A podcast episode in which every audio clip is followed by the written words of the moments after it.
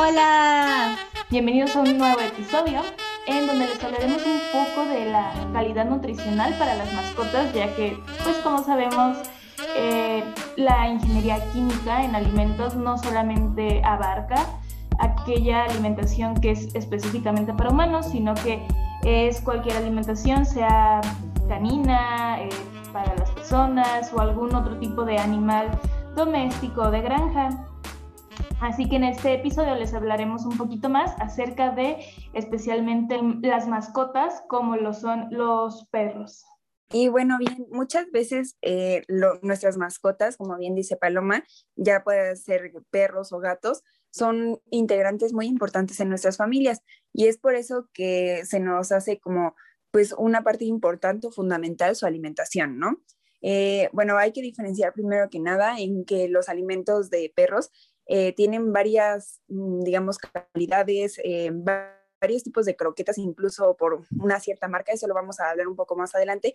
Y esto porque, pues obviamente, no sé, a lo mejor los perros no necesitan tanta grasa en su alimentación como lo serían los gatos, y pues así hay varias eh, necesidades que se tienen, ¿no? Así como nosotros eh, los humanos que optamos por comer ciertos alimentos y, y, no otros, esto es porque pues lo necesitamos y es nuestro requerimiento de, del cuerpo. Y asimismo funciona con los animales. Y primero que nada hay que hablar cómo es que se elaboran estas croquetas, ¿no? Las croquetas o comida de perro se elabora eh, mezclando diferentes ingredientes, puedan ser proteínas, lípidos, eh, algunos carbohidratos, etcétera. Y para esto se hace un balance que sea pues óptimo para, para las croquetas, bueno, para la, digamos, calidad o, o, el estándar que se está requiriendo esto, porque pues muchas veces hay alimentos para cachorros, para adultos, etcétera. Entonces, obviamente, eh, el requerimiento quizá de ciertos nutrientes o no eh, va a variar. Y, por ejemplo, uno de los ingredientes que se utiliza fundamentalmente son pues las semillas o lo que podrían ser granos, que, que esto pues obviamente depende de qué, qué, aporte le quieren dar, incluso qué olor. Muchas veces también se integra lo que son carnes y entre estas pueden ser ya sea pescado, eh, no sé, pollo, etcétera. Y pues obviamente para esto también, igual que con los humanos, se hacen pruebas sensoriales. ¿Esto por qué? Pues porque obviamente los animales eh, se les da pues una presentación en forma de croquetas como lo conocemos y muchas veces se le añaden incluso colores, etcétera, para que ellos los perciban pues mejor, ¿no? Eh, muchas veces haciendo estas mezclas, como bien mencionaba, de granos, proteínas, etcétera, se genera una masa y esta masa eh, se atraviesa, a, bueno, pasa a través de un extrusor que pues le da cierta eh, figura, forma, ¿no? Le da como pues esa, digamos, eh, textura también que hace que para el perro sea atractivo. Después de esto, obviamente, se utilizan métodos de horneado, de secado, etcétera, ¿no? Y pues hay que también reconocer que no solamente se utilizan estos métodos para croquetas, sino que muchas veces para premios. Y esto porque hay muchos, pues sí, premios que se le dan a las mascotas que también le aportan ciertos nutrientes o pues también a lo mejor eh, como para nosotros, ¿no? Cuando consumes un postre, para ellos tiene esa calidad pues mucho más rica, más sabrosa que una comida común y le da ciertos beneficios, ¿no? A nuestra mascota ya que le puede aportar pues más de una cosa u otra. Y bueno, es importante también saber que, que pues todos estos nutrientes, eh, ya sea vitaminas, proteínas, etcétera, que van a tener las croquetas de nuestros animalitos, pues tienen que ser obviamente analizados también para que se aproveche pues el mejor rendimiento, ¿no? Para nuestros animales, ya que muchas veces, como bien vemos, ellos tienen una dieta balanceada a través de las croquetas que usualmente suelen ser como pues las mismas, ¿no? Eh, entonces es por eso que es necesario que estas sean pues muy buenas, de buena calidad, que tengan obviamente ese sabor o esa apariencia que tanto les pueda gustar para que así ellos puedan consumirla y tengan pues obviamente el aporte que necesitan y, los nutrimentos en una dieta muy balanceada. ¿No lo creen? Sí, de hecho, bueno, mm, no siempre creo que sea por los nutrimentos. Como vemos, hay diferentes marcas de, en este caso, de comida para perro. Y vemos que hay unas que son muy, muy caras, otras que, no sé, van desde 300 pesos el bulto hasta más de mil pesos, ¿no? Entonces, también hay que tener cuidado con esto, si bien eh, pues queremos a veces comprar alimento que no sea tan caro, hay que tomar en cuenta que pues va a venir con ciertas deficiencias de, de este producto en cuanto a los nutrientes que ya mencionó Cami. Inclusive, no sé si ustedes hayan escuchado hablar de esto, chicas, pero al menos yo tengo entendido que igualmente eh, las croquetas en sí lo que buscan es que por base a su composición, en el estómago de los perros se hidraten, por decirlo así, y esta croqueta se expande. También se puede ver cuando alguna croqueta la han llegado a mojar y que se ve al final como más grande. Y esto es para darle pues esta sensación de saciedad a los perros sin, sin que se consuma tanta alimento y que igual en el resto del día se sientan así. No sé si ustedes sabían esto. Sí, claro, y como bien mencionas, creo que obviamente los precios y la calidad, así como en la comida de humanos, eh, varía y para esto creo que también es necesario saber complementar muchas veces las dietas de los animalitos. Eh, hay veces que, por ejemplo, hay croquetas que sí obviamente tienen ciertos aportes, pero se pueden complementar quizá con más proteínas o, con pues, diferentes tipos de alimentos que se puedan mezclar para obviamente tener una nutrición óptima, ¿no? Esto porque sí, como bien mencionas, eh, así igual que con las personas, en el mercado hay muchos precios, muchas calidades, etcétera, y pues sí, obviamente influye un poquito esto en cuanto a que, por ejemplo, no sé, cuando un perrito eh, va a tener bebés, pues obviamente su nutrición a lo mejor tiene que ser mucho más elevada, entonces el tipo de croquetas que se le tienen que, quedar, pues son unas un poquito más caras, ¿por qué? Pues por el aporte nutricional, etcétera. Entonces yo creo que, que hay que tomar pues en cuenta varios factores que nos puedan ayudar a eso, ¿no? Bueno, y pues ya hablamos un poquito de esta necesidad por consumir ciertos nutrientes en esta dieta, ¿no? De nuestras mascotas. Sin embargo, no sé si ustedes han escuchado también que ha habido como un boom en los últimos años de que no, que las croquetas de perro, las, croquetas de gato son lo peor y que mejor es eh, pues consumir alimentos como crudos, darle huevo, pescado, carne cruda a, los, a, estos, eh, a nuestras mascotas. No sé si ustedes han visto esto. Sí, claro. Y bueno, eh, también andaba revisando que en un estudio hecho en una revista, bueno, en estudios publicados en una revista canina y de veterinaria en el 2011, se analizó pues esto, ¿no? Y se recomienda que no se le dé a, los, a, nuestras mascotas este tipo de productos crudos debido a que pueden inclusive enfermarse. ¿Por qué? Pues precisamente como hemos comentado, si no cocemos la carne, si no le damos este tratamiento térmico a, a productos crudos, hay cierto riesgo de que pues nuestras mascotas se puedan llegar a enfermar por, básicamente se ha detectado que por, salmonela, ¿no? que está muy presente en carnes y que si quieren, igual posteriormente les hablaremos un poquito de por qué es importante no consumir productos que contengan salmonela, ya que pues al final esto te enferma, te puede llegar a enfermar si es este, toxigénica y pues básicamente eh, también se ha visto que inclusive si, el, si la mascota se enferma sería un riesgo para las personas porque igual estamos siempre en contacto con, con nuestros animales, eh, a veces nos besan en la boca o lamen cosas que tenemos, entonces esto puede llegar a, a que nosotros nos enfermemos por estas mismas bacterias de salmonela. Entonces, eh, por ahora no se ha recomendado, no encontré algún otro estudio más actualizado que hable de lo contrario. Y pues esto se ha visto no solamente en animales de hogar, sino que también se han llegado a enfermar algunos en pruebas de laboratorio, que se analizó esto y se encontró que inclusive con, pues, con alimento eh, sólido de croqueta, pues no llegaban a enfermarse. Entonces es un riesgo eh, bastante amplio el, el consumir este tipo de productos crudos. No sé si lo habían ustedes pensado, chicas, porque yo sí he visto como estos videos de que les dan comida cruda a los perros, pero pues nunca me había puesto a pensar en esta parte del riesgo que puede llegar a ocasionar tanto para ellos como para nosotros. Sí, claro, creo que tiene razón en esa parte. Creo que es como esencial también pensar en que pues porque si nosotros no consumimos ciertos alimentos crudos, ellos tendrían que consumirlos así, ¿no?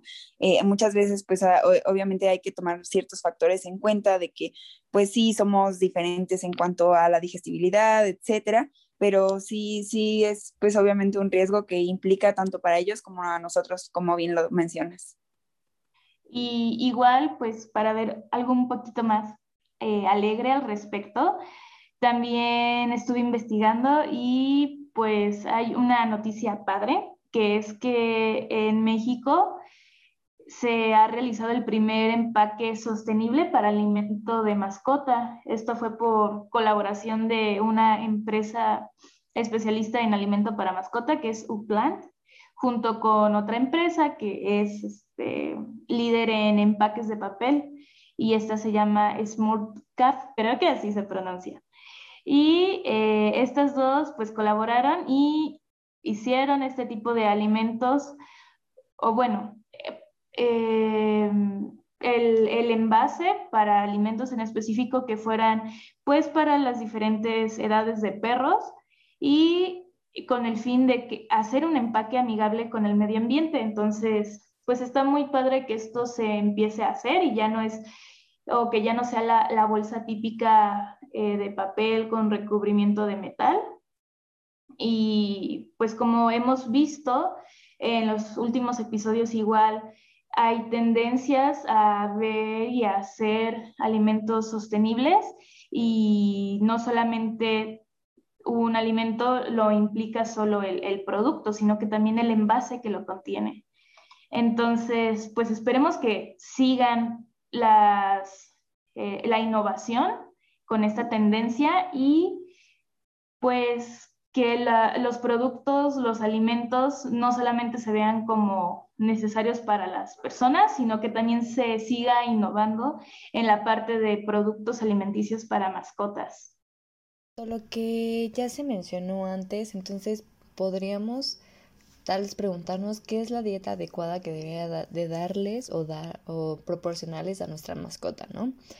Y hay que aquí diferentes aspectos que ya mencionamos, pero pues que se quieren volver a retomar para pues establecer dichos criterios ya sean científicos que nos puedan ayudar a saber eh, qué riesgos encuentra nuestro perro o nuestra mascota al consumir ciertos alimentos y qué se está buscando ahora, ¿no?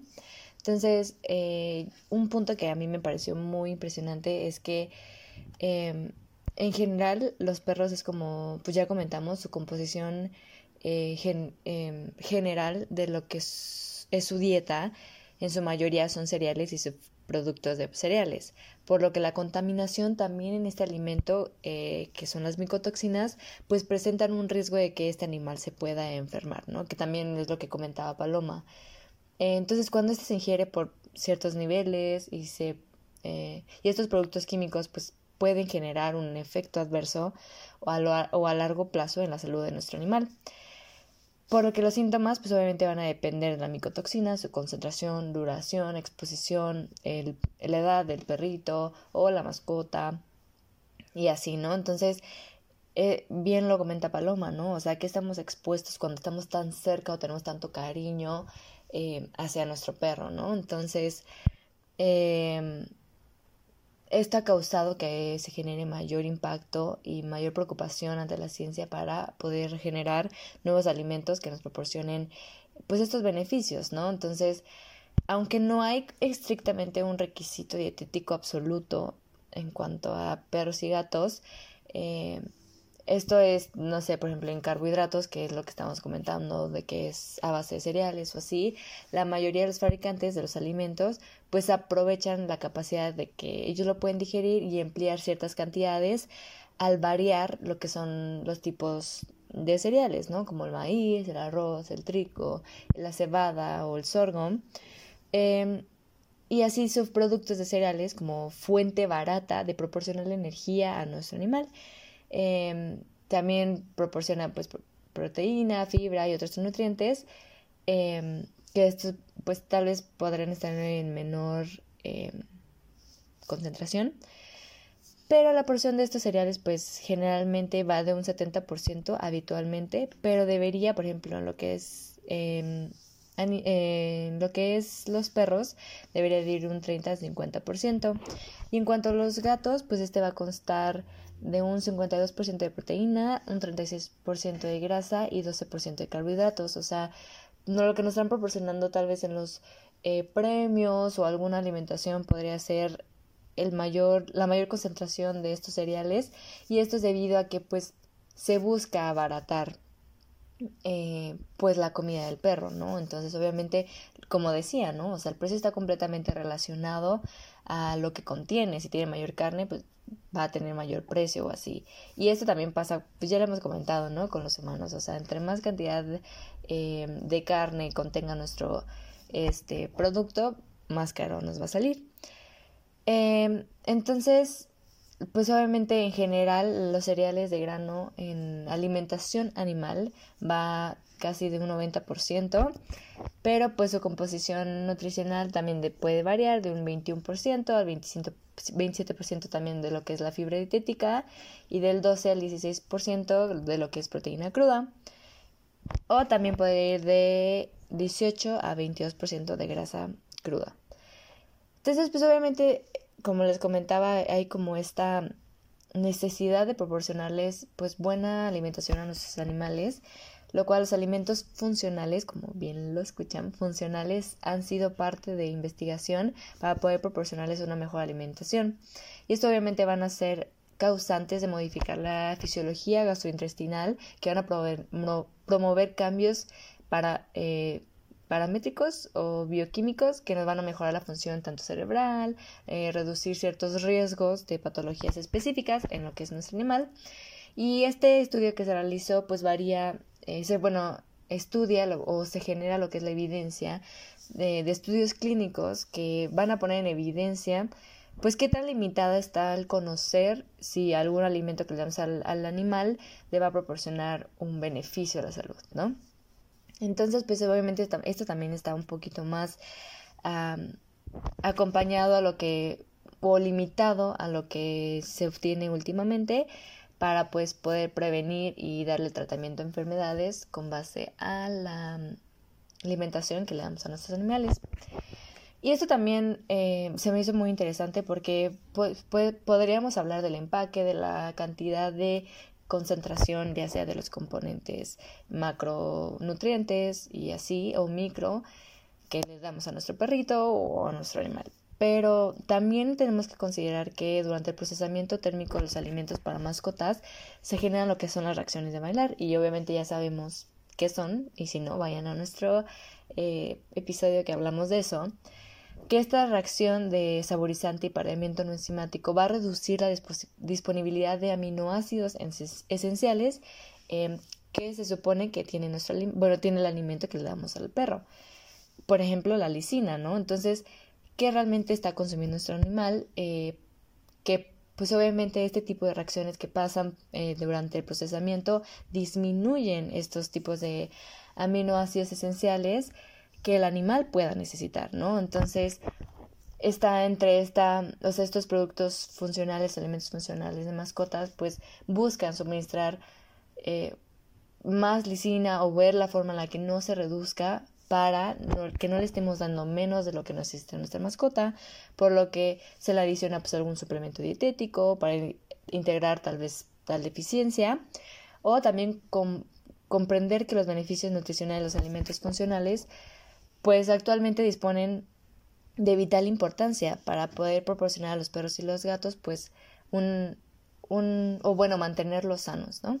Entonces esta, esta razón es lo que nos va a permitir poder elegir el alimento adecuado de nuestra mascota y también leer lo que es su etiquetado, ¿no? Que ya les hemos hablado, o sea, si nosotros vemos que queremos un premio para, para nuestro perrito, gato o así, podríamos leer, o sea, hay unos que también están muy en contra porque obviamente vemos colores súper potentes dentro de estos empaques que obviamente son a causa de pues colorantes, ¿no? Entonces, em, ya hemos hablado también de eso, pero nosotros podemos dar a conocer o pues informarnos mediante leer lo que es el etiquetado, porque también estos como norma tienen que tener la información necesaria para que el consumidor sepa lo que le estemos a nuestro animal, ¿no?